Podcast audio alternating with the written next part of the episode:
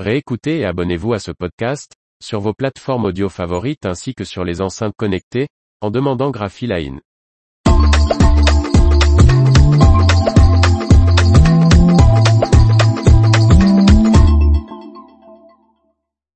Le fabricant d'emballage Essentra Packaging change de main.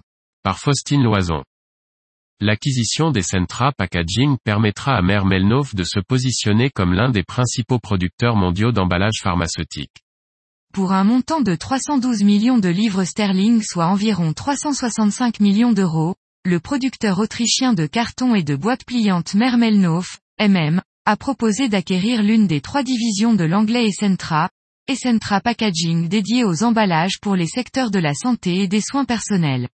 Essentra Packaging est une opportunité unique pour MM de devenir un acteur mondial de l'emballage pharmaceutique secondaire permettant plus d'innovation et plus d'investissement dans la durabilité, indique dans un communiqué MM, et permettra à MM de se positionner comme l'un des principaux producteurs mondiaux d'emballage pharmaceutique. Essentra Packaging, qui emploie plus de 3500 personnes, affiche pour 2021 un chiffre d'affaires d'environ 370 millions de livres sterling, soit environ 430 millions d'euros. L'entreprise compte 21 sites de production situés dans 10 pays d'Europe et d'Amérique du Nord.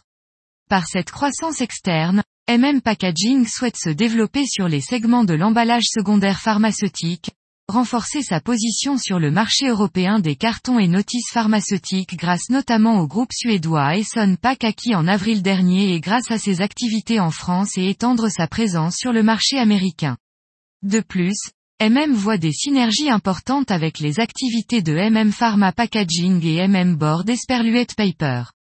Pour nous, l'acquisition des Centra Packaging change la donne sur le marché rentable, résilient et en croissance de l'emballage pharmaceutique, déclare Peter Oswald, PDG de MM.